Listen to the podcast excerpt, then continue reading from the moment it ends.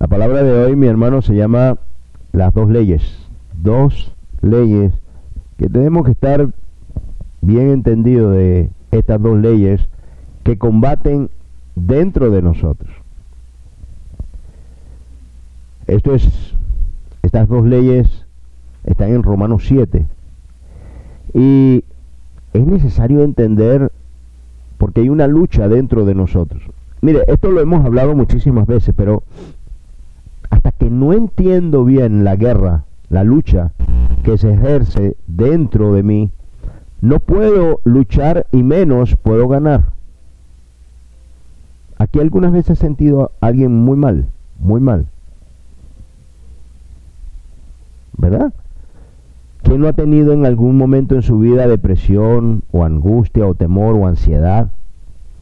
Todos lo hemos tenido. Y esto, la ansiedad, la angustia, el temor, se origina de una raíz que se generó primero, bien sea impotencias, rabias, enojos, recuerdos, experiencias vividas, miedos, temores. Todo esto genera en ti una emoción y estas emociones tenemos que combatirlas. Y lo que hace Dios en tu vida, en tu alma, es que echa fuera el temor, la angustia y todo aquello que a ti no te gusta, lo saca, invade tu alma, invade tu corazón para darte libertad. Hay personas que están esclavizadas, que son incapaces de generar por su propia cuenta lo bueno. Así que aquí es donde entra Dios. Y yo, yo soy un, un, ¿cómo se puede decir? Yo soy un, como, como un dependiente 100% de Dios.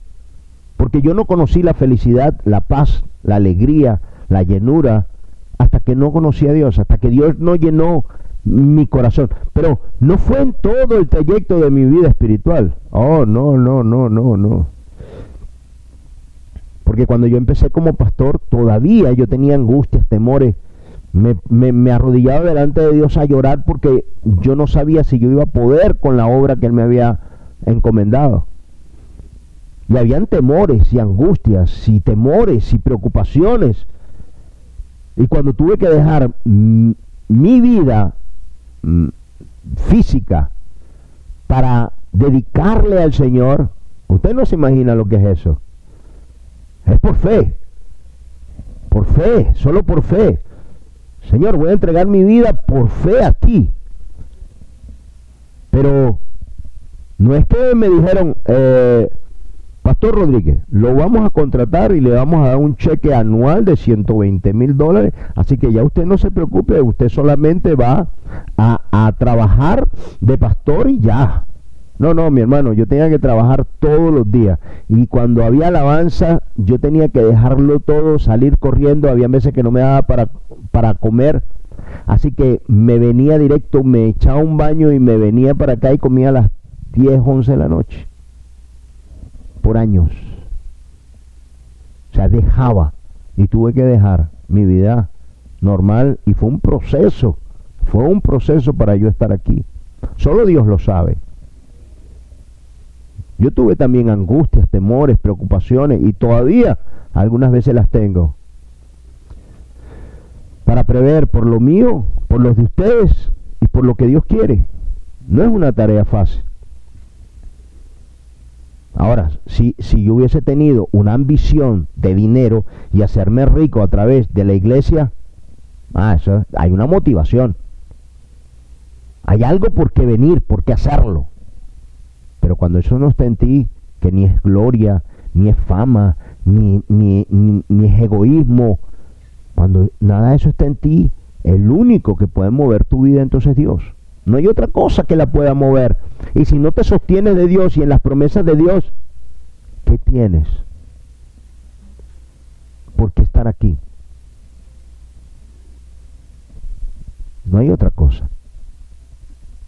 Si tú quieres, mi hermano, vivir en paz, en llenura, en alegría, en gozo, si tú quieres realmente vivir en victoria, no de la boca, de todo tu corazón, sintiéndolo y entendiéndolo. Entonces tienes que combatir dentro de ti. Y estas dos leyes se ejercen en todos los seres humanos. Y Pablo lo describe pero perfectamente. Es una lucha. Tienes cuerpo, alma y espíritu. El cuerpo, olvídate de él. ¿Ok? El cuerpo está fuera. Después viene el alma y el espíritu si naciste de nuevo. Si tú no naciste de nuevo, no hay una comunicación con Dios. No hay un contacto con el Espíritu de Dios. Porque para que el Espíritu de Dios more en ti, tú tienes que nacer de nuevo y Dios pone su Espíritu junto con tu Espíritu, su Espíritu junto con tu Espíritu, para hacer de los dos uno solo. Entonces, ahí comienza la vivencia con Dios. Ahí comienzas a caminar con Dios. Ahora hay dos fuerzas que se oponen dentro de ti. La carne en el cuerpo junto con el alma, que lo que el alma ha vivido ha sido a través de la carne. Lo que reconoce, lo que ve, lo que siente, lo que comprende el alma es lo que ha vivido a través de la carne y las emociones del mundo. Porque es lo que tu alma reconoce o está acostumbrado o ha vivido.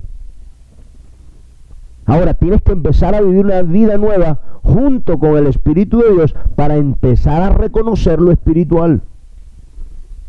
Pero si esto no ocurre, ¿qué tienes? Que es necesario, uno, nacer de nuevo y dos, tener una relación, inclinar la balanza hacia Dios, hacia lo espiritual, para que renazcas en un hombre nuevo, según Dios, y no según tu padre, tu papá. Tienes, necesitas nacer de nuevo, según Dios, y esto es a través del espíritu que Dios ha renacido en ti porque estaba muerto, renacerlo en ti y añadir su espíritu a tu espíritu para que puedas comprender, ver y disfrutar la obra de Dios en tu vida. Óigame, mire, déjeme explicarle algo. Nadie va a buscar a Dios. Hay dos formas de buscar a Dios. Y hoy lo vamos a ver. A través de la carne, de, de, de las costumbres o de la religión o a través de lo espiritual. Dice que la letra mata, pero el espíritu vivifica. Tú puedes buscarlo de dos formas. Yo he conocido personas, oye bien, yo he conocido personas que son bien estrictas con su cuerpo. Los atletas. Los atletas son, wow. Bueno, cuando yo jugué hace muchos años, ya se había inventado el fútbol. Era estricto, o sea, para que tú pudieses entrar a, un torneo y, a un nivel bueno, tú tenías que someterte a, a muchas dietas, mantenerte, dormir. Lo primero que te decían, por ser joven, tienes que dormir temprano. Tienes que acostarte temprano. Tienes que hacer esta dieta, tienes que tomarte esto. Entonces, según cada uno, ¿por qué lo hacía? ¿Qué, me motivaba a mí en mi vida a hacer aquel eh, rigor para con mi cuerpo? Me gustaba el fútbol. Más que más que, dormir, eh, que, no, que no dormir hasta tarde, más que hacer una dieta, me importaba más el fútbol y quería yo jugar en esos juegos, mejorar mi juego, así que me motivaba. ¿Qué me motivaba a quitarme cosas? Que me gustaba el fútbol. Ahora, cuando llegué a Dios, ¿qué me motiva a estar aquí? Dios. ¿Y qué me motiva de Dios? Comprender lo que Él ha hecho por mí. Comprender a Jesús en la cruz y que lo hizo por mí y lo hizo por ti. ¿Qué me motiva a mí orar, clamar, pedir, gemir para con Dios o no pecar? Wow, el agradecimiento y el amor que he sentido de Dios en mi vida y que cada día que me acerco a Él, llena mi alma, llena mi corazón, lo llena todo en todo. Entonces, eso me motiva día con día a agradarle a mi Dios, a mi Señor, agradarle a Él por sobre todas las cosas. Y sabe Dios que cuando no lo hago o porque no me he dado cuenta o porque no he podido, pero al momento, al momento de hacer, vengo delante de Dios para decirle, Señor, perdóname, perdóname Dios, porque no quiero hacer, no quiero defraudarte Dios, quiero agradarte Señor. En todo lo que yo hago, tú sabes cuánto quiero agradarte. Mi hermano, si usted no ha llegado al punto de quiebre de la muerte de su antiguo hombre y el renacimiento del nuevo, en el nuevo hay paz, alegría, gozo, contentamiento. Hay cosas que usted no conoce y que nunca usted ha sentido. Yo estuve ahí donde tú estás y hoy estoy aquí. Y por amor a Dios y por agradecimiento a Él, estoy aquí. Pero el día que tú atravieses esa barrera, algunos teólogos lo, dicen que es como un puente, como un puente que hace así, o como una montaña. La subida, la subida es cuesta, es trabajosa, es laboriosa, porque va subiendo y hay piedritas que te resbala y vuelves otra vez a, estar abajo y vuelves otra vez a subir hasta que ya llegas arriba y después todo es bajada. Así es cuando te esfuerzas con Dios. Así es cuando oras, clamas, te esfuerzas, lee la palabra, oras, clamas a Dios. Comienzas a sentir aquel frescor. Y aquella llenura de tu Dios llenándote todo en todo. Y no hay palabras, no hay nada. Sientes el amor de Dios por ti. Y un agradecimiento infinito para devolverle y darle tu vida así como Él la dio por ti lo entiendes, lo empiezas a comprender. Cuando éramos niños no comprendíamos nada. Pero vamos comprendiendo y entendiendo según vamos creciendo hasta llegar a adultos y entendemos lo, lo que nuestros padres, lo que nuestros padres hicieron. Y comienzo a entender que no fue maldad, que no estaban contra mí, que querían mi bien, pero que yo no estaba preparado para comprenderlo. Así es Dios a su tiempo vas a comprender cosas que hoy no puedes entender. Una cosa y grábatela. Una cosa y grábatela. ¿Y que te va a suceder? Cuando tú veas y entiendas, vas a decir, wow, ¿cuántas veces me lo dijo el pastor? No lo entendía y todo este tiempo, ¿cuánto perdí? A los que ya conocen al Señor. Si hoy les pregunto, wow, hubieses querido conocer a Dios antes y saber todas estas cosas antes? Levante la mano, ¿quién hubiese querido? ¿Se dan cuenta? Y estás en este punto. Si, si pasas al punto donde quiero y deseo y clamo a Dios todos los días por tu vida para acompañarte a ti y decirte y avivarte y tratar de, de levantar tu vida y que me hagas caso, no a mí, a lo que el Espíritu dice a través de mí. Lo único que queda es, wow, pastor, qué bueno, qué bendición. Pero no, me toca luchar todos los días con todos ustedes, con todos. Así como lucho con ustedes, así Dios lucha conmigo. Y así como Dios pone la paciencia y el amor para con ustedes, así entiendo también que Dios lo tiene para conmigo. Y que si hay algo bueno en mí, no viene de mí, viene porque Dios ha sido bueno y reconozco que entonces tengo que tener paciencia contigo porque Dios la tuvo conmigo. Y si Dios me ama a mí como soy, ¿por qué no amarte a ti como tú eres?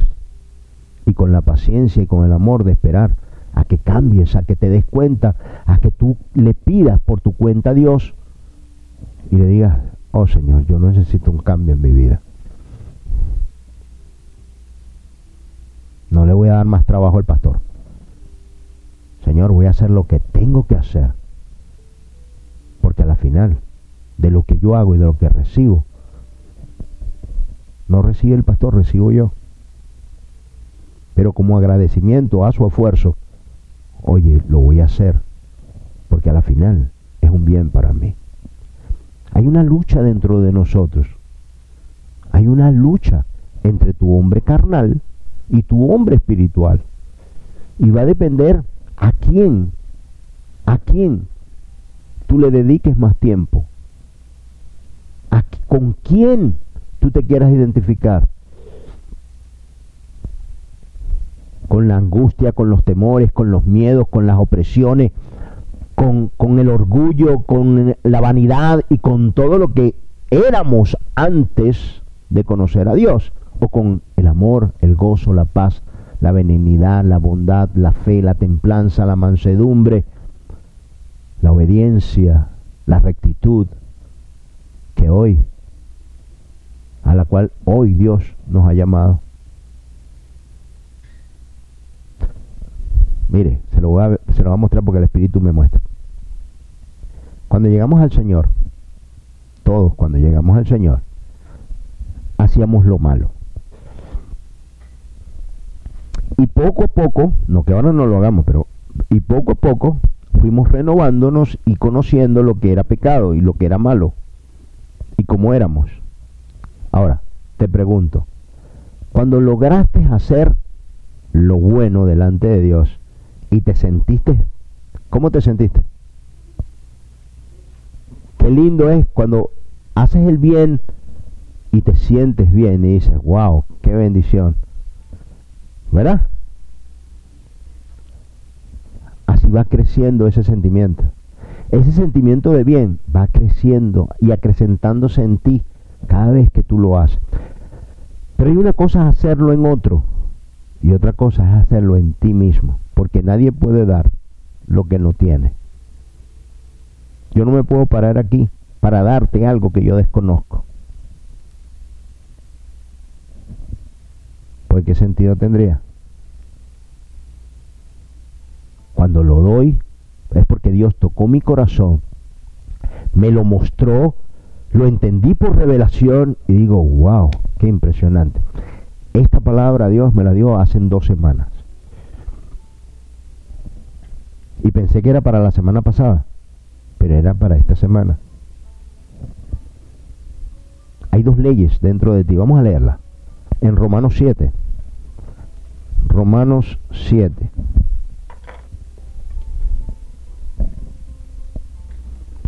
Romanos 7, 7.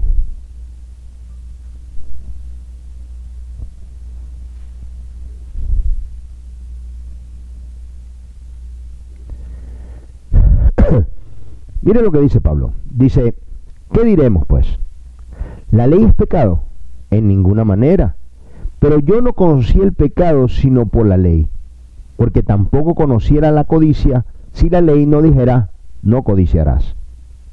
Mas el pecado, tomando ocasión por el mandamiento, produjo en mí toda codicia. Porque sin la ley el pecado está muerto, y yo sin la ley vivía en, en un tiempo. Pero venido el mandamiento, el pecado revivió y yo morí. Y hallé que el mismo mandamiento que era para mi vida, a mí me resultó para muerte, porque el pecado, tomando ocasión por el mandamiento, me engañó y por él me mató. De manera que la ley, a la verdad, es santa, y el mandamiento santo, justo y bueno. Lo que está diciendo Pablo aquí es esto. Usted, esto, esto lo leí de un teólogo, dice, ok, imagínate que vas a una playa, vas a una playa y te metes en la playa y estás nadando en la playa. Oh, qué rico. Pero te sales otra vez a agarrar sol y cuando te sales ves un aviso que dice, cuidado, no se baña aquí, tiburones. Te metiste, estabas tranquilo, no sabías nada, no sabías de ese mal, pero cuando te sales, lo lees, por haber estado ahí, ahora entiendes que estabas en peligro. Así es la ley. La ley, como yo no sabía que ahí habían tiburones, yo nunca, para mí, rompí la ley. Pero cuando leí el aviso, me di cuenta que estaba rompiendo las leyes y que estuve en peligro. Pablo lo que dice es que cuando la, yo antes, eh, él dice, yo no sabía que era pecado. La, la, ley es buena, o sea, el aviso es una maravilla. Porque cuando viste el aviso dices, madre mía, si me hubiese seguido bañando ahí, me come el tiburón. La ley, el Antiguo Testamento es bueno, porque no sabías que era pecado, pero cuando vino la ley, me informó que era pecado. Pero, imagínese, si tú hubieses estado ahí y te come el tiburón, tú no puedes echarle la culpa al aviso. Mira esto, han puesto ese aviso ahí con los tiburones ahí. No, te mató, no el aviso, te mataron los tiburones. Lo que el aviso decía, que ahí habían tiburones. La palabra de Dios, la palabra de Dios te informa del mal de toda tu vida, en toda tu vida te informa lo bueno y lo malo. Antes no lo sabíamos. Por cuanto no sabía la palabra de Dios, yo creía que yo era bueno. Y tú creías que tú eras bueno. Sin embargo, todos los demás, aún el universo, sabía que tú eras malo, pero no te lo decían. Que eras codicioso, que eras avaro, que eras mentiroso. Todos lo sabíamos. El único que no lo sabía o no lo queríamos saber éramos nosotros mismos. Y que éramos rebeldes. Pero cuando vino el mandamiento, cuando vino Dios y su Espíritu Santo vino a tu alma, a tu corazón, te dijo, wow, eso está mal. Eso está muy mal. Ahí vino el conocimiento. Y el conocimiento debe echar fuera el pecado. Ahora, cuando estamos en el mundo, no nos importaba nada de esto, no había una lucha.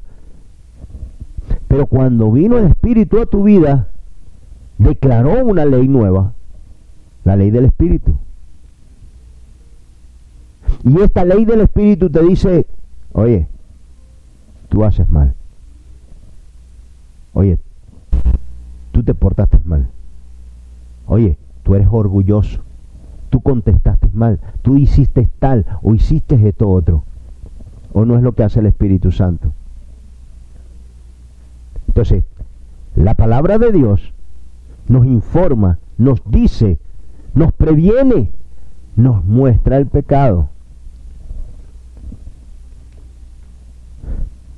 Yo soy pecador porque aquí lo dice, o por mi naturaleza. Por mi naturaleza, lo que aquí lo dice. A esto es lo que Pablo dice, mire, mire lo que Pablo dice.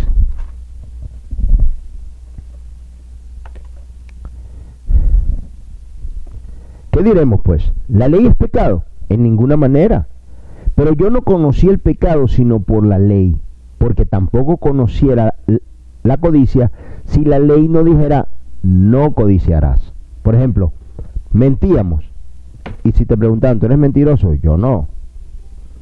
Pero cuando la palabra dijo el mentiroso no entrará en el reino, el Espíritu te, te mostró y ahora tú entiendes que si eres mentiroso. Poco, mucho, mediano, no importa. Eres mentiroso. Entonces dice, mas el pecado, tomando ocasión por el mandamiento, produjo en mí toda codicia. Porque sin la ley, el pecado está muerto. O sea, si no, si no estaba el aviso, no había problema. Aunque a lo mejor habían tiburones, pero no había problema. Tú te metías ahí y lo que, si, si no había un tiburón que te mordiera, todo estaba perfecto. Sin el aviso, supuestamente no hay tiburones.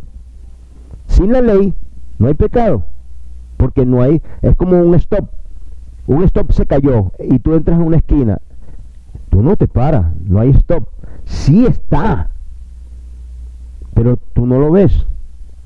Y si el policía llega y te dice, ah, eh, se comió el stop, le dices, no, no hay ningún stop, mire, tomas una foto, vas al juez, porque tenían que haberlo parado, no se ve. Entonces no hay ley. Dice, mas el pecado, tomando ocasión por el mandamiento, produjo en mí toda codicia, porque sin la ley el pecado está muerto. Y yo sin la, sin, sin la ley vivía en un tiempo, pero venido el mandamiento, el pecado revivió y yo morí. Y hallé que en el mismo mandamiento que era para mi vida, a mí me resultó para muerte, porque el pecado, tomando ocasión por el mandamiento, me engañó y por él me mató. De manera que la ley, a la verdad, es santa y el mandamiento santo, justo y bueno. Ahora dice el 13. Luego, lo que es bueno vino a ser muerte para mí. Esto en ninguna manera, sino que el pecado, para mostrarse pecado, produjo en mí la muerte por medio de lo que es bueno, a fin de que por el mandamiento el pecado llegase a ser sobremanera pecaminoso. Porque sabemos que la ley es espiritual, mas yo soy carnal, vendido al pecado. Porque lo que hago no lo entiendo, pues no hago lo que quiero, sino lo que aborrezco. Eso hago. Y si lo que no quiero, esto hago, apruebo que la ley es buena. De manera que ya no soy yo quien hace aquello, sino el pecado que mora en mí. Wow. Oiga bien, el pecado que mora en mí. Y yo sé que en mí, esto es en mi carne, mora el bien. No mora el bien, no mora el bien, porque el querer el bien está en mí, pero no el hacerlo. Pregunto, levante la mano, ¿quién tiene aquí esta lucha?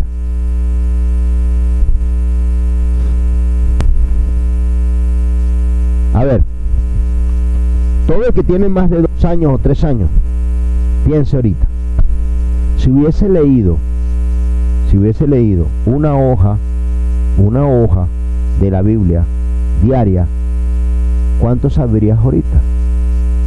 ¿No te gustaría haber el año pasado haber empezado a leer una hoja diaria? O un salmo, o un proverbio, aunque sean cinco versículos, un capítulo diario, un capítulo. ¿Cuánto sabrías ahorita? El querer está.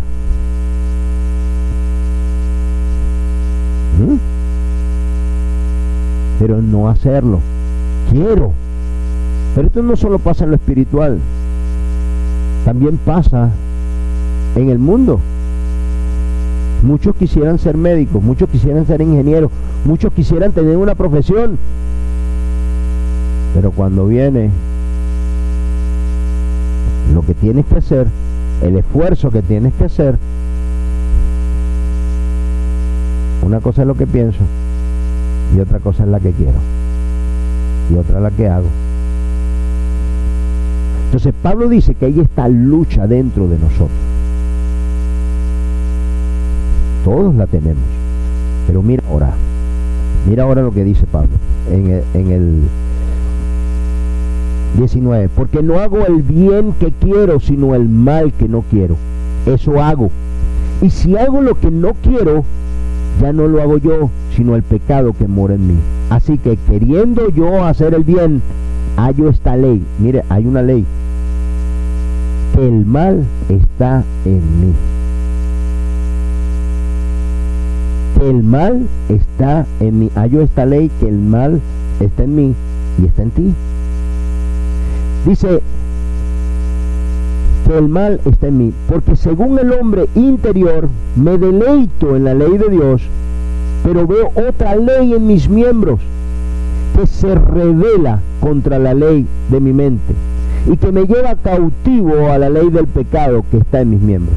Miserable de mí ¿quién me librará de este cuerpo de muerte? Gracias doy a Dios por Jesús, Jesús Jesucristo, Señor nuestro. Así que yo mismo Con la mente sirvo a la ley de Dios, más con la carne a la ley del pecado. Wow. Cuando lees la palabra de Dios, cuando la lees, te das cuenta, cuando la entiendes, dice, ah, esto es malo, esto es malo, esto es malo. Quiero agradar a Dios y quiero hacer lo bueno. Pero resulta que no tienes la fortaleza, no tienes la, no tienes la. Hay personas que nacen, yo he conocido personas que pueden ayunar 21 días, pueden ayunar 21 días y no es por amor a Dios. Es porque tienen una determinación y aunque estén en el deporte, pueden hacerlo. O, personas que hacen dieta, pueden, tienen determinación para hacer, para quitarse cosas. No amor a Dios. Y hay una inmensa diferencia. Tú puedes cumplir la ley de Dios. Y en un punto donde tú lo tienes que ver es por qué lo haces, cómo lo haces. Y hay personas que lo hacen para que lo alaben. ¡Wow! Por eso el Señor dijo, si, si vas a ayunar, no le digas a nadie. Ah, enciérrate, cállate la boca. Porque hay personas que... ¿Cuál es su motivación? Si yo te pregunto a ti, ¿cuál es tu motivación para ser cristiano? ¿Qué motiva tu vida cristiana? ¿Qué la motiva? ¿Qué la acelera? ¿Mm? Yo veo que todos los que están aquí, mañana es lunes. Mañana, ya todos quieren que llegue mañana para ir al trabajo, ¿verdad?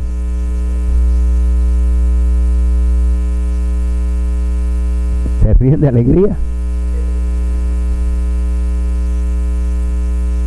Ahora, si te digo, mañana comienzas unas vacaciones con todo pago. No duermes en la noche. A las 4 de la mañana ya estás con el short, con las maletas, todo esperando así. Ya vestido. Duermes vestido, pues. Porque estás motivado, dice, mañana con el descanso que necesito, mañana me voy para la playa, mañana me echo... Eh, oh, qué rico, ¿verdad?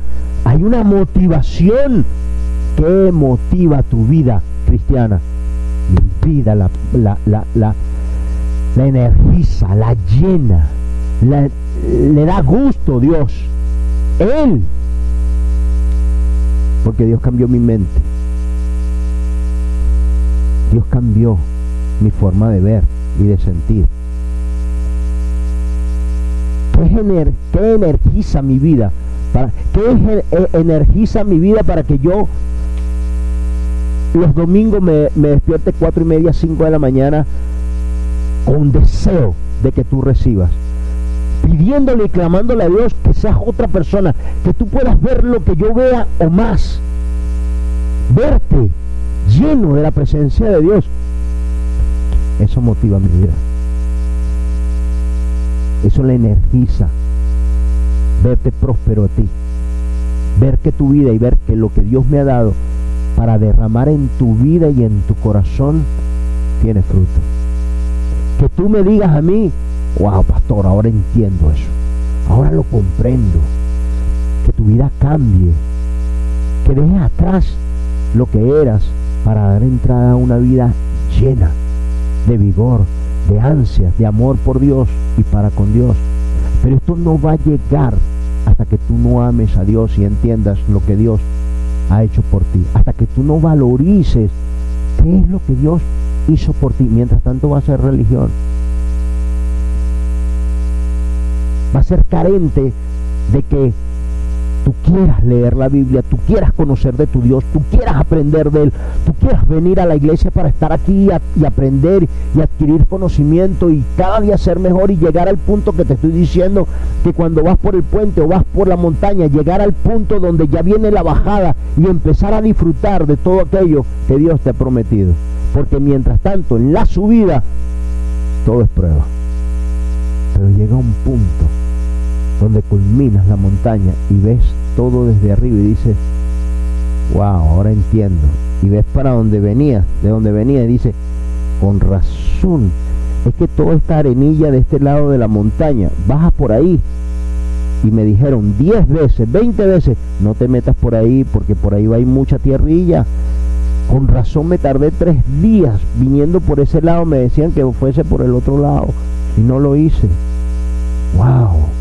Y qué lindo. Siempre me dijeron, mira, cuando llegues al punto de la montaña, vas a ver las tres hermanas. Son tres montañas que están una detrás de la otra y vas a ver el atardecer y el, el amanecer es hermoso del otro lado. Eso es una maravilla. Solo lo pensabas, solo lo imaginabas. Pero cuando llegas ahí dices, wow, me costó, pero aquí estoy. Ahora disfruto una sillita, te preparas el café que te llevaste en tu telmo, te sientas ahí, sirves tu cafecito y dices, wow, voy a disfrutarlo ahora. Ahí es cuando Dios te llena de su amor, de su gozo, de su paz, de su obra. Es cuando Dios cambia tu mente y tu corazón y te voy a demostrar qué es lo que hay que cambiar. ¿Cuál es la parte que Dios quiere cambiar dentro de ti? Para que tú comprendas, para que tú entiendas lo que te estás perdiendo cada día que no te acercas, cada día que no eres obediente, cada día todos los que son padres sabemos, wow, qué duro es, lidiar con un hijo que no es obediente, ¿o no? Con un hijo que tú quieres lo bueno para él y, es rebelde. Qué duro es vivir así, qué duro es mm, tratar con un hijo rebelde. Igual, igual es Dios, es lo mismo. Pero cuando llegamos a ese punto, wow, ya no estoy buscando, ¿sabes? Cuando estás ahí, ya no estás buscando, llegaste. Ahora quieres que los demás vean lo que tú estás viendo. Ahora no estás buscando de quién agarrarte o de qué soga agarrarte o quién te echa una mano, una manito ahí, no, no, es que no puedo, wow. Una Después tú estás arriba para extender, para decirle, suban, suban, esto es impresionante. Vamos, les va a costar al principio, les va a faltar un poquito de oxígeno, pero miren, ustedes tienen que ver eso. Cuando ustedes lleguen ahí, wow, se paga todo ese esfuerzo, lo pagas. Pero hay una lucha. Hay un holgazán dentro de nosotros que no quiere subir la montaña. Que quiere quedarse durmiendo abajo. Que no le importa lo que hay allá arriba en la montaña. Y que necesitas ayudarle. Que necesitas desafiarlo y decirle, si quieres quédate ahí, yo voy. Y en la palabra hay muchos lugares donde habla de esto. En el, el salmista dice, Alma mía, alaba su nombre, porque Él es quien te rescata. Él es el que llena tu vida de bien, alma mía, por favor, ora.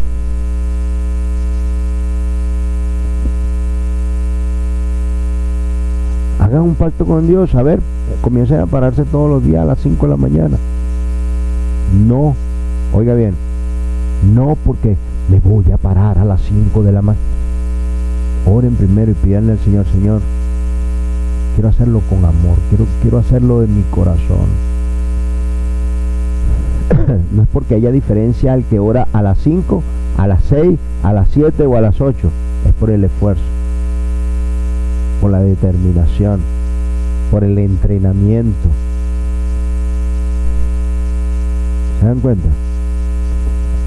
Mira lo que dice Pablo aquí. En Gálatas Debe es Gálatas.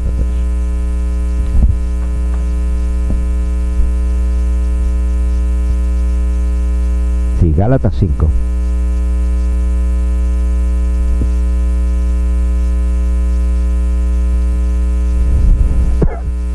Gálatas 5, 16 al 26. Gálatas 5, 16 al 26. Dice, digo pues, andad en el espíritu y no satisfagáis los deseos de la carne. Porque el deseo de la carne es contra el espíritu y el, y el del espíritu es contra la carne. Y estos se oponen entre sí para que no hagáis lo que queréis. Pero si sois guiados por el Espíritu, no estáis bajo la ley. Y manifiestas son las obras de la carne, que son adulterio, fornicación, inmundicia, lascivia, idolatría, hechicería, enemistades, pleitos, celos, iras, contiendas, disensiones, herejías, envidias, homicidios, borracheras, orgías y cosas semejantes a estas, acerca de las cuales os amonesto, como ya os, os lo he dicho antes, que los que practican tales cosas no heredarán el reino de Dios. Mas el fruto del Espíritu es amor, gozo, paz, paciencia, benignidad, bondad, fe, mansedumbre, templanza. Contra tales cosas no hay ley. Pero los que son de Cristo han crucificado la carne con sus pasiones y deseos. Oiga bien, ¿qué pasa? A esto es lo que se refiere Pablo. Qué horrible es tener una enemistad. Qué horrible es tener una pelea. Qué horrible estar en medio de un, de un mal. Qué horrible se siente a la persona que no está acostumbrada a problemas. Qué horrible es esto. Envidias, celos, contiendas, murmuraciones, en cuánta cosa. Los que no están acostumbrados a esto, es horrible estar en medio de esto. Y dice Pablo, digo pues, andad en el espíritu y no satisfagáis los deseos de la carne, porque el deseo de la carne es contra el espíritu y el espíritu es contra la carne. Déjenme explicarle para que, rapidito, eh, quiero pasar al otro punto. Quiero terminar este tema hoy. Mire, tú estás en el espíritu, estás en el espíritu y viene un chismoso. Tú estabas tranquilo, tú estabas gozoso, tú estabas pero muy bien y te dice, es que María habló de ti. Pero que habló, no sé, pero ahí oí y estaba hablando de ti. Cuando tú oyes aquello, solo lo oyes y te enciende. ¿Y qué vino? Rabia, enojo, división, maldad. Te hinchaste ¿De qué te hinchaste? ¿De lo bueno o de lo malo? El Espíritu pone en mí esto. Cuando hacemos una dieta o dejamos de comer, ¿verdad? Te fuerzas, haces, trotas, mm, te privas, no, leche no, porque no, esto no, no, no, ese, no ese pan se ve, es, no, ese, ese golpeadito, no, no, ese quesito y, te lo quita y te lo quita y te lo quita y te lo... ¿Te pesa? Una libra. ¿Te comes el golpeadito? Cinco libras. Es pecado. Oras, ayunas, eh, pides, clamas, eres obediente y faltaste una vez. ¡Uh! ¿Cuánto subí? Lo pierdes. Cuando, cuando permites que el mal invada tu cuerpo, tu alma, tus emociones y tu vida, el enemigo te robó, te sustrajo, te quitó y comienza la maquinación y el pensamiento y, ahí ya te fritó, ahí ya acabó contigo. A, ¿A quién usted cree que le está mandando esta carta a Pablo? Al mundo. Se lo está mandando a la iglesia. A la iglesia. A nosotros. Mi hermano, hay esta guerra y esta lucha dentro de ti si tú permites que el mal venga y le das atención, te mató. Te mató. Oiga, y Satanás lo hace, lo hace en el trabajo, en tu casa, con tus amigos. Hace un tiempo le di un consejo a una persona. Le dije, mira, Deja que haga lo que quiera. Deja que diga lo que quiera. Deja que se comporte. Haz tú lo tuyo y deja que él haga lo suyo. No muestres nada. Deja lo que pase. A la semana me dice, no, no, se fue. Digo, wow. ¿Por qué? ¿Sabe por qué? No hizo nada. Nada. De verdad no hizo nada. Pero cuando llegó al siguiente día, llegó así. soy obediente. El pastor me dijo que no hiciera nada. ¿Qué está haciendo usted? Tranquilo, no le voy a decir nada. Es lo mismo.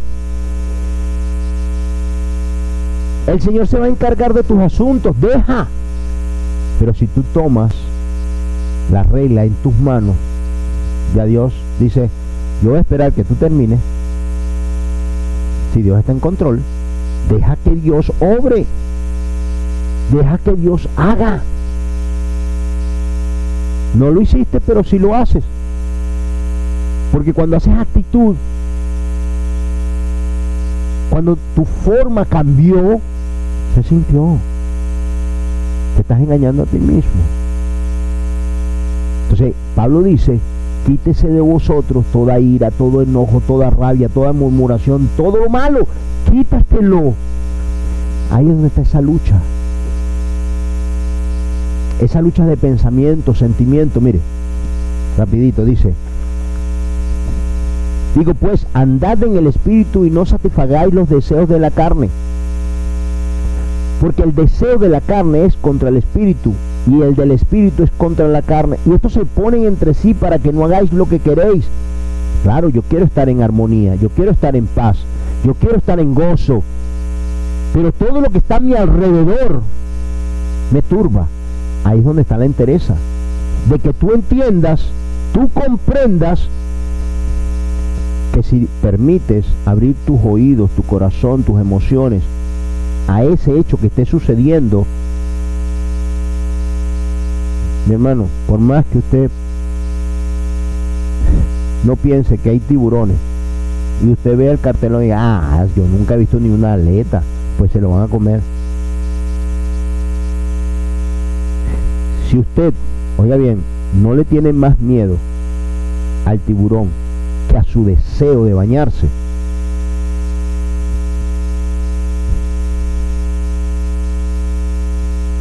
Porque hay cosas que no hacemos por temor a Dios. Pero si lo que Dios te ofrece, tú no lo puedes visualizar, tú no lo puedes entender, tu mente no está preparada, sino que es más tu deseo de bañarte que el temor a los tiburones. Así es el pecado. Dios sabe que en mil maneras trato de no pecar. Pero somos hombres. Y eh, a lo mejor el pecado para mí no es el mismo que tu pecado. Y quiero explicarlo bien. Porque a lo mejor tú dices 200 mentiras, pero cuando yo digo una mentira ya me siento mal. Cuando yo veo que de repente fui avaro, o fui em, codicioso. Oh, ¿qué, compro?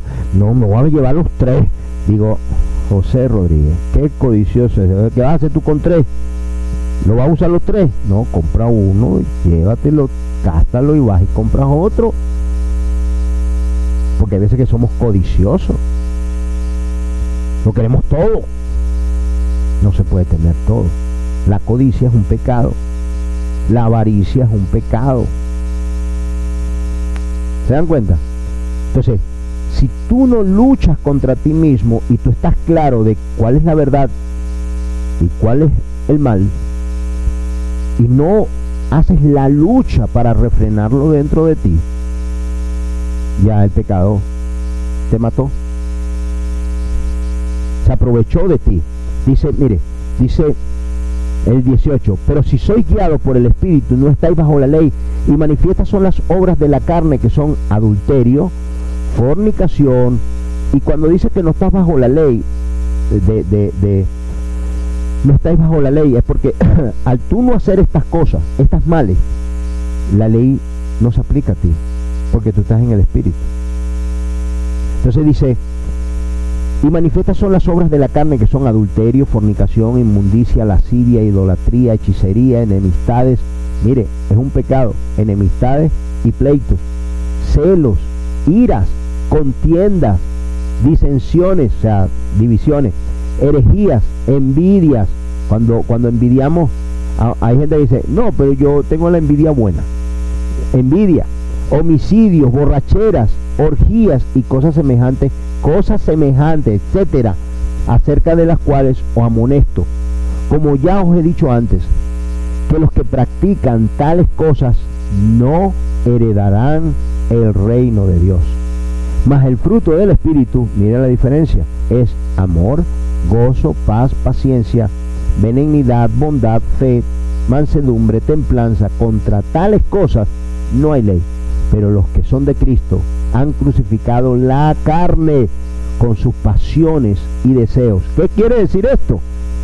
Que hasta que tú no crucifiques tus deseos, tus pasiones. ¿Cuáles son las pasiones? Ay, yo amo a Cristo. Ay, yo soy cristiano. Hermano, hágame un favor, no me pase por aquí.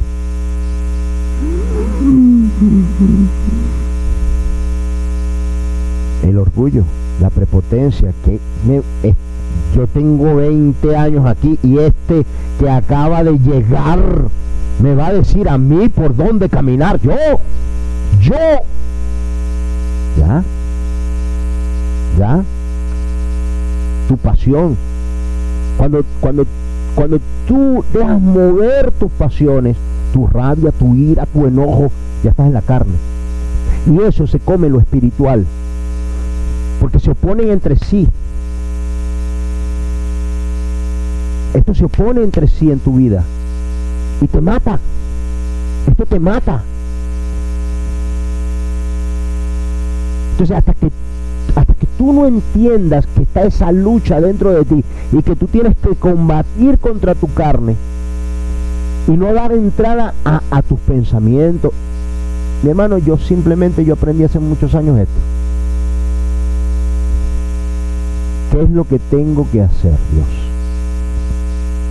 ¿Qué es lo que tengo que hacer? Y hago lo que tenga que hacer por encima de mis pasiones y deseos.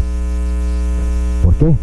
Porque yo sé que aunque lo que yo quiero no es lo que es bueno, pienso y analizo y digo, espérate, ¿qué consecuencias me va a traer esto después?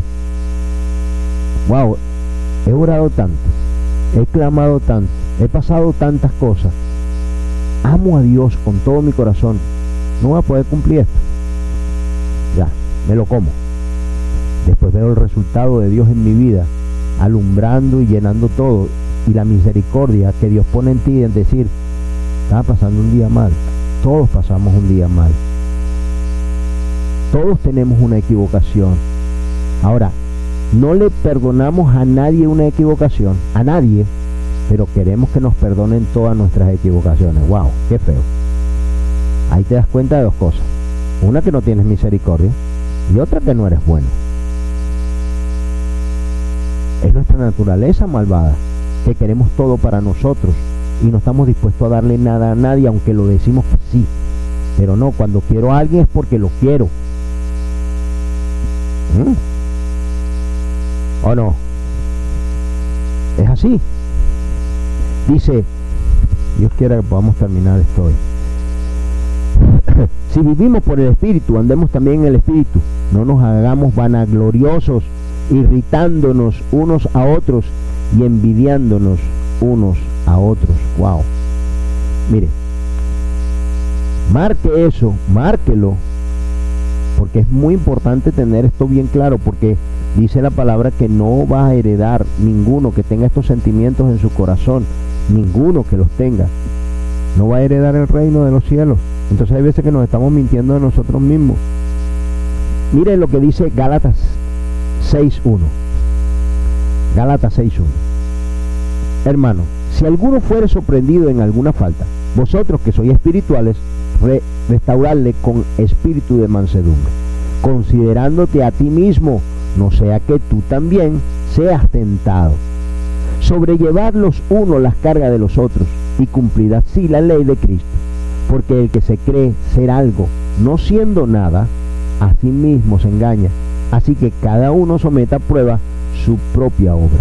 Entonces tendrá motivo de que gloriarse solo respecto a sí mismo y no en otro, porque cada uno llevará su propia carga. Mire, yo tengo una ley en mi vida. Bueno, son tres, pero yo tengo una ley muy buena en mi vida, que cuando alguien viene a mí o alguien me hizo algo, yo me pongo en los pies y yo lo he hecho varias veces. Yo lo pongo, me pongo en los pies del otro y digo, ¿cómo quisiera que aquella persona hiciera conmigo? Me equivoqué. o esa persona se equivocó conmigo. Me pongo allá y digo, wow, si yo me equivoco, porque me voy a equivocar, ¿cómo quisiera que los demás lo vieran? ¿Qué quiero yo de la otra persona? Entonces me pongo en los zapatos del otro. Eso me resulta muchísimo porque me da un equilibrio de equidad y de, y de mm, juicio para que yo mismo reciba. Yo tengo, son tres, no juzgo a nadie. Cada quien tiene su propia vida y, la ha vivido y estuvo ahí. Y yo no puedo tomar, si yo no estuve ahí y no fui yo el que tomó esa decisión, yo no puedo tomar un juicio sobre lo que esa persona hizo. Lo vivió, lo hizo, tomó esa decisión, se equivocó y ya, esa no es mi vida. Ni tengo yo por qué juzgar a otro. Y otra, sé que de lo que yo siembro, de eso yo voy a cosechar. Y si tú sembraste en tu vida maldad, tú vas a recibir maldad. Y si, y si hiciste injusticia, tú vas a recibir injusticia. Entonces, yo por estos tres parámetros, yo guío mi vida para no rasparme contra, contra una pared, para no raspar mi vida, para no dañarme, para que el mal no se aproveche de mí creyendo yo que soy bueno. Yo no soy bueno. Aquí no hay uno bueno. Y que todos, entender bien que todos estamos luchando para alcanzar la salvación y que yo los necesito a ustedes, ustedes me necesitan a mí y nosotros todos nos necesitamos unos a los otros. No somos enemigos, somos hermanos. Y en la misma medida que, tú valores estas cosas, en esa misma medida Dios te va a bendecir. Si tú, es que no me quiero, no me quiero eh, adelantar, pero mire, dice el 6.6, dice, el que es engañado en la palabra, no, y dice, porque el que se cree ser algo, no siendo nada, a sí mismo se engaña. Así que cada uno someta a prueba. Si vas a juzgar, júgate a ti mismo, porque realmente el único que necesita y el único que te conoce bien es Dios y tú. Tú no haces nada jugando a otro, júgate a ti mismo y mira bien tu obra y ve si estás aprobado. Porque a ti no te interesa saber la vida del otro, sino la tuya y cómo va y qué, has aprobado y qué estás haciendo y cuánta lucha has tenido y cuánto has pasado y cuánto te falta. Dice, dice el 6.6, el que es el que es enseñado en la palabra, hágase partícipe, haga partícipe de toda cosa buena al que lo instruye. No, no os engañéis, Dios no puede ser burlado, pues todo lo que el hombre sembrare, eso también segará. Porque el que siembra para su carne, de la carne segará, corrupción, mas el que siembra para el espíritu, del espíritu segará vida eterna. No nos cansemos pues de hacer el bien, porque a su tiempo segaremos si no desmayamos. Así que según tengamos oportunidad, hagamos el bien a todos y mayormente a los de la familia de la fe. Es un trabajo. Sea, siembra y siembra y siembra lo bueno y siembra y siembra lo bueno, siembra, no te canses. Aunque te vengan, tú, tú des lo bueno y te traigan lo malo, tú des lo bueno y te traigan lo malo, no, no importa, sigue haciéndolo. Porque eso es lo que el enemigo quiere que tú te canses de hacer lo bueno y entonces te venga lo malo. Dice, no te, así que según tengamos oportunidad, hagamos el bien a todos y mayormente a los de la familia de la fe, a nosotros. Porque somos nosotros los que estamos luchando. Mire,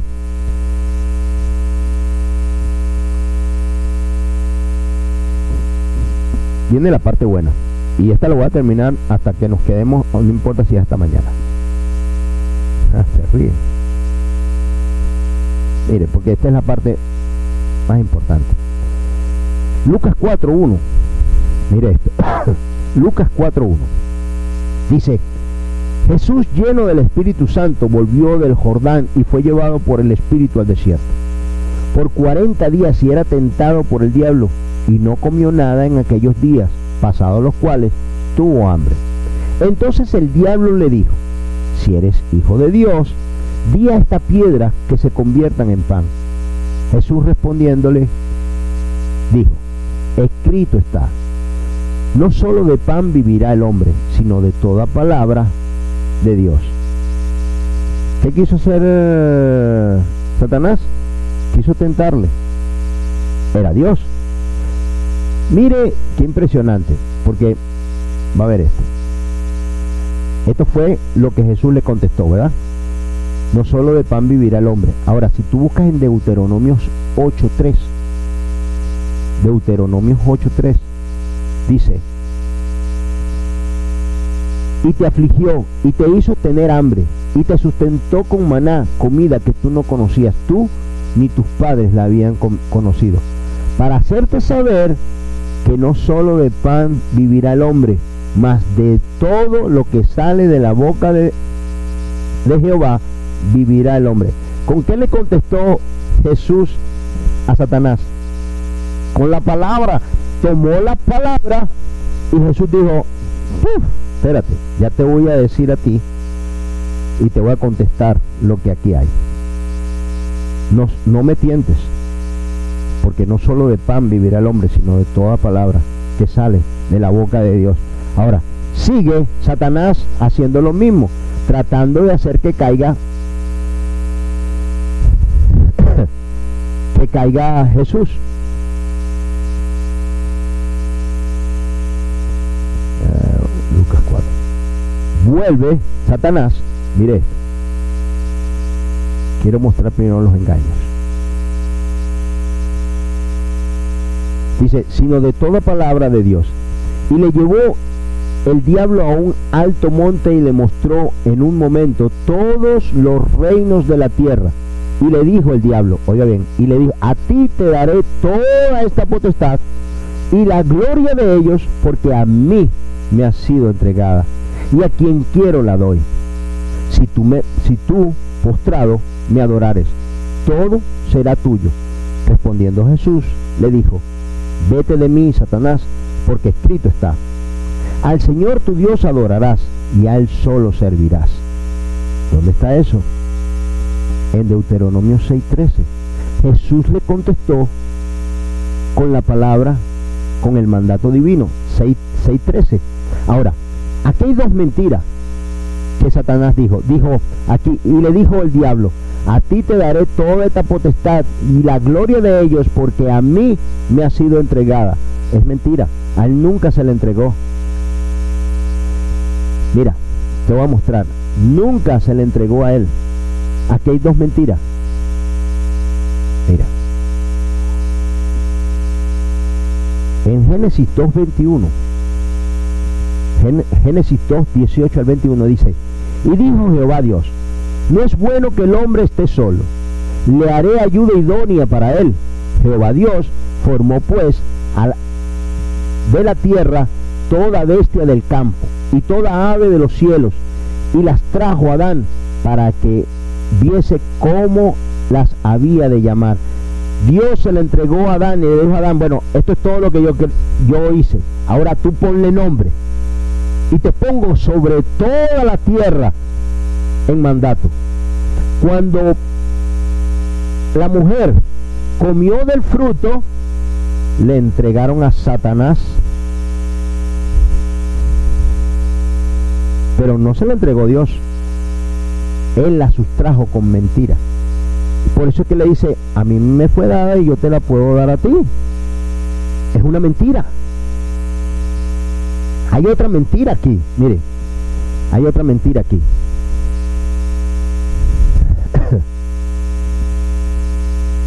mire lo que dice aquí. Dice, Jesús le dijo, vete de mí, Satanás, porque escrito está, al Señor tu Dios y a Él solo servirás. Y le llevó a Jerusalén y le puso sobre el pináculo del templo y le dijo, si eres hijo de Dios, échate de aquí abajo, porque escrito está, es una mentira, le dice, escrito está, a sus ángeles mandará acerca de ti que te guarden. Oiga bien otra vez, a sus ángeles mandará acerca de ti que te guarden, y en las manos te sostendrán para que no tropieces con, con tu pie en piedra. Le voy a preguntar, ¿con qué estaba tentando Satanás a Jesús? ¿Con qué? ¿Con qué? Con la palabra. Le tentó con el conocimiento de la palabra, pero la tergiversó. Satanás se conoce la Biblia al pie de la letra. Él estaba ahí cuando la estaban haciendo. Se la conoce. Ahora, ¿cuál es tu desventaja, mi hermano, cuando tú no conoces ni lees la Biblia? Wow. Estoy. Él se la conoce y tú no. Por eso venimos aquí. Para que tú atiendas, para que tú entiendas, para que tú razones bien. Y entiendas que Él es un mentiroso. Y tentó a Jesús con mentira. Lo que pasa es que Jesús sabía bien la palabra. Mire la mentira que le dijo aquí. lo llevó al pináculo del templo y le dijo, tírate. Porque la palabra dice que te sostendrá. Mire lo que la palabra dice, no dice eso. Le cambió un pequeño detalle un pequeño, pero ese pequeño detalle que él le cambió hace una inmensa diferencia. Mire lo que dice, dice en el Salmo 91, en el Salmo 91 dice, el 11 y el 12 dice, pues a sus ángeles mandará acerca de ti que te guarden en todos tus caminos, en las manos te llevarán, llevarán, oiga bien, a sostener llevarán es que yo estoy aquí y los ángeles me llevan. Y el sinvergüenza le dijo, te sostendrán. O sea, tírate porque Pero eso no es lo que dice la palabra. No dice que lo sostendrán, sino que lo llevarán. Ese, ese pequeño cambio, mire la diferencia que hace. Se conoce la palabra. Ahora, tú no vas a poder adorar ni seguir a Dios hasta que Dios en ti no pongas los valores y tú entiendas bien cuánto vale Dios en tu vida. ¿Qué es lo que Dios está haciendo? Comprender que la salvación debe ser primero Dios y después la salvación debe ser tu meta. Más que todas las cosas que hay en esta vida. Por eso que Dios dijo, mira, es mejor que pierdas un dedo, un ojo, una mano, a que pierdas el reino de los cielos. Tienes una sola oportunidad. A lo mejor ahora no lo puedes ver, pero lo podrías ver si te sumergieras en la presencia de Dios y lo buscaras más cada día. Que empezarás a caminar esa montaña y le digas a Dios, Señor, yo quiero empezar a subir esa montaña. A quitar el mal de mí y dejar que el bien, el amor, el gozo, la paciencia, la benignidad, la bondad de Dios y todo lo que es de Dios fluya en mí y que cuando venga el mal yo pueda decir no. Que fue lo que Jesús hizo.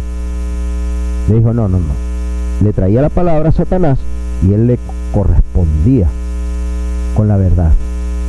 Pero mire que cerca te llevarán hasta te sostendrán. Y todo era tergiversado. Yo te lo entregaré, te lo entregaré todo porque a mí me fue entregado. A ti no te, lo entregó nadie. Tú lo sustraíste. Tú, tú se lo quitaste a Adán y Eva. Entonces hay veces que el enemigo, si tú no tienes conocimiento, te engaña. ¿Qué, ¿Qué, es lo que yo hago con la falta de conocimiento en mi vida? Pongo reglas en mi vida. Puntos donde yo no me puedo pasar. Porque si no,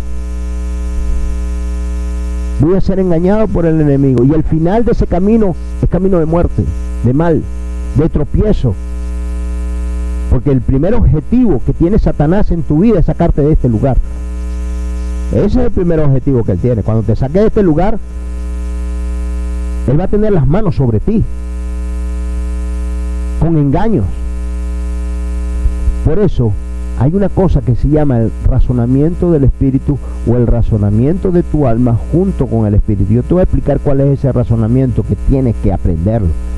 Y por eso quería llegar hasta este punto. Mira, mira el razonamiento, que lo, da solo el Espíritu de Dios y que lamentablemente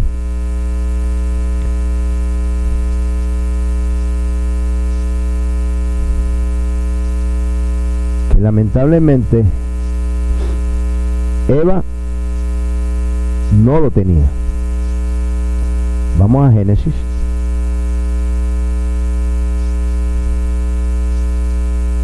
Tres. Oye bien, mire esto.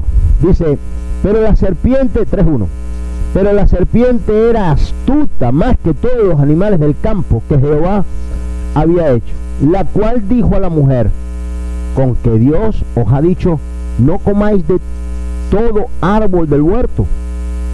Y la mujer le respondió a la serpiente del fruto. No, espérate, eso no fue lo que dijo Dios. Qué impresionante el, cochinote este. Mira, mira, le dice, le dice, con que Dios os ha dicho, lo primero que hizo fue tirar como que han hablado de ti. Yo no te puedo decir que han hablado, pero han hablado de ti. Dice, dice la mujer, dice Satanás, con que Dios os ha dicho, pobrecitos, no comáis de todo árbol del, del huerto. Wow. Y la mujer respondió a la serpiente del, del fruto, le aclaró, del fruto de los árboles, árboles del huerto podemos comer. Pero del fruto, del árbol, de un árbol que está en medio del huerto, dijo Dios, no comeréis de él ni le tocaréis para que no muráis. Wow. Tremendas restricciones que le puso Dios. O sea, no puedes disfrutar de aquello, no puedes disfrutar de lo otro. No me quiero convertir en un fanático, no quiero hacer esto, no puedo hacer lo otro, no puedo estar viniendo todos los días, no puedo estar haciendo esto. Y uno le dice, no, espérate, espérate, espérate, Satanás, mira, espérate. Yo no voy todos los días para la iglesia. Si ahí lo que hay es culto el domingo, una vez semanal, la alabanza, que voy a la alabanza, dos días cuando, cuando vienen los estudios bíblicos, eso es lo que hay. Y a mí me toca orar, buscar, hacer. A mí, wow, y te dicen que tienes que estar haciendo esto y lo otro y lo otro. No, no, a mí nadie me dice nada. Yo lo quiero hacer. Satanás, oiga bien, Satanás le dice a la mujer, le dice a la mujer las restricciones de Dios y ella misma le, le, le rectifica y le dice, mira, no, no, no, eso no es lo que dice Dios. Dios dice, esta es, nuestra mente cuando está mal. Dios dice que del árbol, de todos los demás podemos comer, de todos, de todos. Mira cuántos árboles para aquel tiempo y lo bello que debieron haber sido verdecitos y los frutos que deben haber Mm, en aquel tiempo como esa fruta como sabrá, ¿no? No había abono, no, no había eh, abono ese químico, no había nada, nada.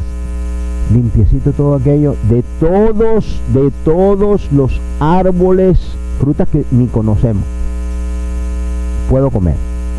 Pero de uno, de uno que está en el centro, no puedo comer. De ese no. De todos los demás sí, pero de ese no. Wow. Le sigue hablando Satanás, porque ya no pudo con lo que le dijo, no, la pudo confundir.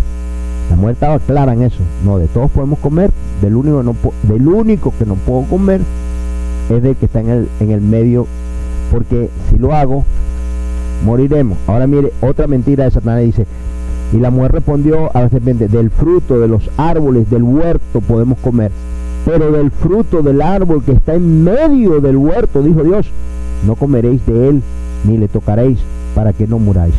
Entonces la serpiente dijo a la mujer, no moriréis, sino que sabe Dios que el día que comáis de él, serán abiertos vuestros ojos y seréis como Dios, lo que él quería. Él quería ser como Dios, como Dios sabiendo el bien y el mal. Y oiga, bien lo, lo terrible, esta es la mente carnal. Dice,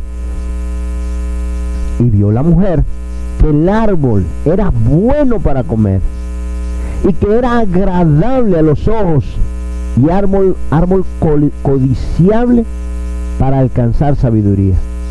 Y tomó de su fruto. Ahora, yo quiero que usted entiendan este, este punto. Cuando estábamos en el mundo y el enemigo nos decía toda clase de mal, íbamos y lo hacíamos, porque era codiciable, se veía bien. Yo me acuerdo, mi familia en Venezuela estaban bien económicamente y yo me jactaba mucho de, yo ser una persona bien recta. Pero una vez mi papá íbamos para, para unas vacaciones y le pedí a mi papá para comprar un traje de baño, mi papá no me lo quiso dar. Me dijo, todos los años y a cada ratico que vas para el club, tiene, compras un traje de baño, compra, no, usa los que tienes, que tiene como 20. Oiga, a mí esto yo estuve llorando como por una hora. Con los años volví a Venezuela. yo me jactaba de ser una persona bien recta, bien, bien noble. Me jactaba. Y fui a Venezuela porque fui a hacer un casino antigua, pero pasaba por Venezuela, visitaba a mis padres y seguía. Y me monté en el taxi. Cuando iba por Bellomonte, por el Expressway, veía, como decir, Macy, era Sears. No, Sears y veo el cartelón de Cías y el Señor, te estoy hablando de 12 años, me lleva Dios adentro de ahí, de ese lugar. Y yo me veo y recuerdo que agarré un traje de baño y me lo metí aquí y me lo robé. Y atrás yo iba llorando, estuve como una hora. Y el taxista me dice, wow, Tenías mucho tiempo que no venías a Caracas. Te alegró, te, te, conmocionó. Yo, sí, yo decía, Señor, perdóname. Soy un ladrón, vil ladrón, sin vergüenza. Que no hacemos nada. Empieza a pedirle al Espíritu Santo que le recuerde para atrás. Empieza a preguntarle. Y, cuando esto lo hacemos, yo, yo he tenido testimonio de gente que me ha dicho, Pastor, yo le metí a mi papá toda la noche el, la mano en, el dinero, o yo era con mis padres esto, o yo era así, y yo era así, y wow, mil testimonios de cosas que se nos olvidaron, que el cerebro los esconde, pero que están ahí. No porque no esté el aviso, no dejan de estar los tiburones ahí. ¿Qué hizo Satanás? Dijo, tu papá no te dio. Como si tú eres un muchacho ejemplar, bueno, tranquilo, sacas buenas calificaciones, tú eres bien obediente, tú te mereces eso, muchacho. Qué horrible. Yo lloraba. Yo le pedía perdón al Señor, Señor, si esto, y, Dios abrió, ese día abrió un ramal de cosas feas en mi vida. No eran que maté a alguien, no era que, asesiné, no era que, que, que estafé, pero cosas que para el nivel de espiritualidad, según tú vas creciendo, las cosas más pequeñas se hacen muy grandes porque no quieres pecar. Cuando, oiga bien, este es el mal y apréndalo. Cuando Satanás se llegó a Eva y Eva vio el árbol, oiga bien, entiéndalo bien, guárdalo, vio el árbol, descubrió el árbol, no lo había visto bien, porque vio y dijo, wow, mmm, qué fruta tan rica. Wow. Esto se ve de verdad. Satanás, wow. Esto está bueno. Esa es la mente carnal. La mente espiritual cuando tienes la lucha, Dios cambia tu mente. Yo te voy a decir lo que hubiese dicho una persona llena del Espíritu. Hubiese dicho a Satanás, como hizo Jesús, que le contestó, le hubiese dicho, porque esto, esto yo lo vi, esto yo lo vi haciendo este, esto, el Espíritu me mostró. Que la persona espiritual hubiese dicho, no, no, oye, disculpa, pero yo le debo mucho a Dios. Dios me hizo. Y hizo a mi esposo. Y de él me hizo a mí. Yo no existía. Y me dio el privilegio de ser la primera mujer en el mundo. Y me ha dado todo. Tengo mil árboles, cien mil árboles para escoger lo que yo me quiera comer sin necesidad de sembrarlo. Dios me lo otorgó. Se lo dio a mi, a mi esposo, pero yo puedo disfrutarlo. No, Satanás. Pero puedes conocer el bien. No, yo no necesito porque yo hablo con Dios. Y yo, yo no necesito del árbol. Realmente no necesito. Pero míralo, mira que es que no necesito ni verlo. Porque ese Dios ha provisto todas mis necesidades cada día. No tengo nada. No, no, necesito de nada. Y si Él no me lo dio, sabiendo cómo es Él, que todo lo ha previsto, animales, este, árboles, frutas, alimento, montañas, cielo, todo nos lo ha provisto y yo nunca he pedido nada. Él me lo ha dado. Él ha previsto para mi vida. Lo siento. Yo no necesito del único árbol que Él me ha mandado a no hacerlo. Hermano, cuando vayas a pecar, antes dile a Satanás, ¿por qué no vas a pecar? Antes de hacer lo malo, o antes de, que alguien te meta una cizaña, te hable algo mal, dile a Satanás que tú no tienes necesidad de entrar en una pelea, en angustia, en temor. Dile a Satanás por qué tú no tienes necesidad de irte de aquí, porque tienes hermanos, porque tienes quien oren por ti, porque tienes una familia que Dios te ha regalado, que Él te ha dado, que sin conocerlos desde que tú llegaste, están orando por ti, sin tú hacer nada por ellos. Desde que tú llegaste, te esperaban con ansias, oraban por ti lugar donde tú conociste a Dios es este lugar, el que Dios en tu corazón para que recibieras la palabra. Que debes ser obediente y esperar en Él. Que no necesitas de nada más sino lo que viene de Dios.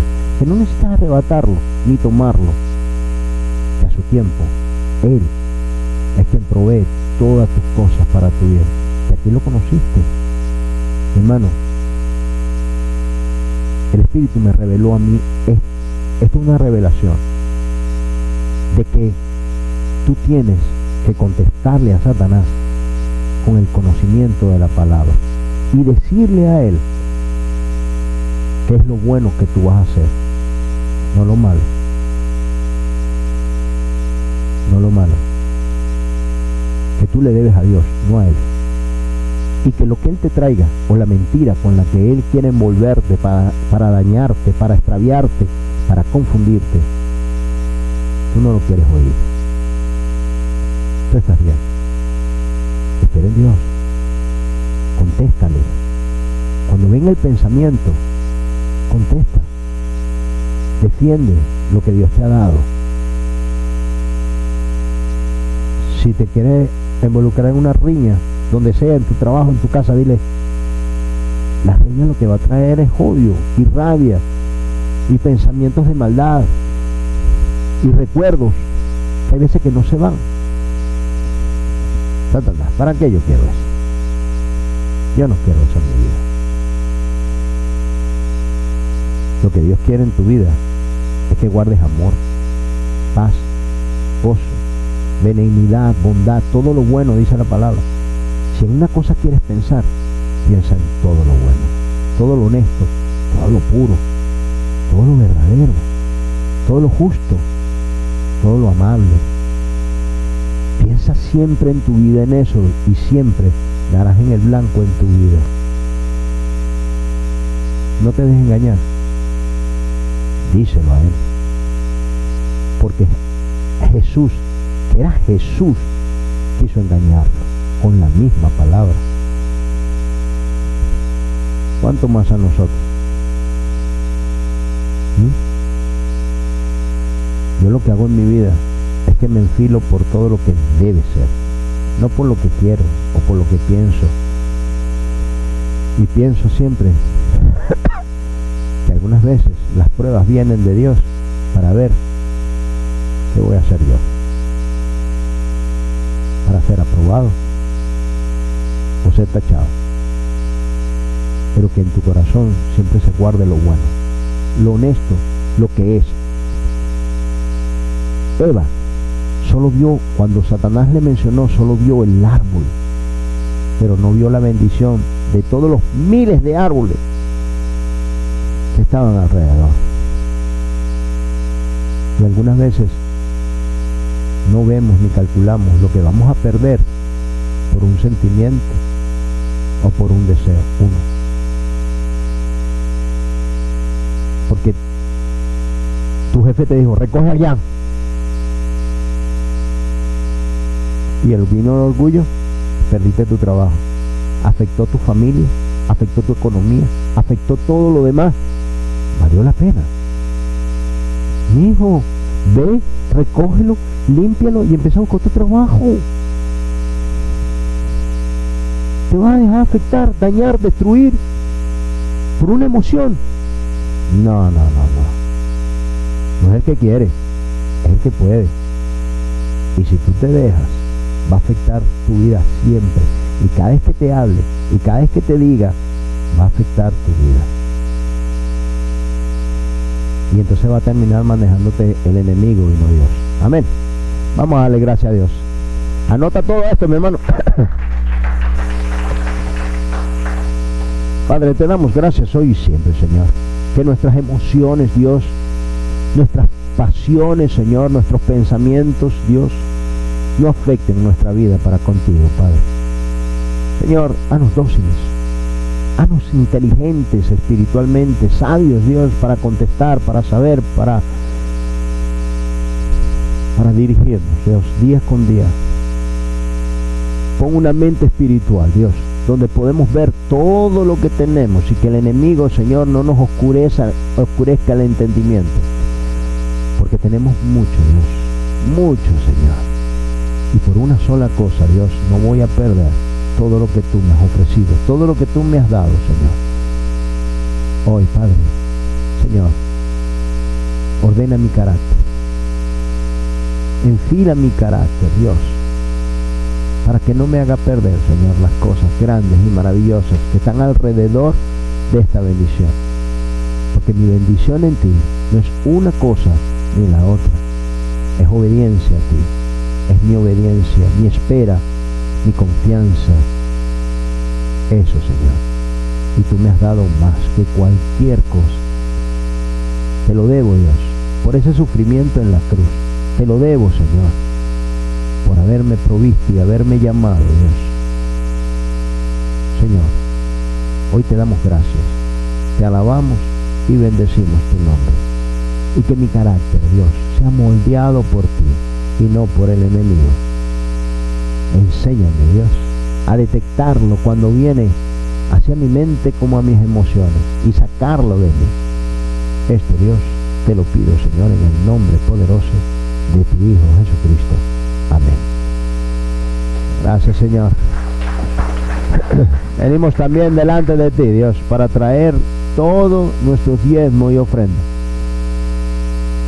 todo lo que hemos pactado contigo, Dios, sin quitar nada, Señor.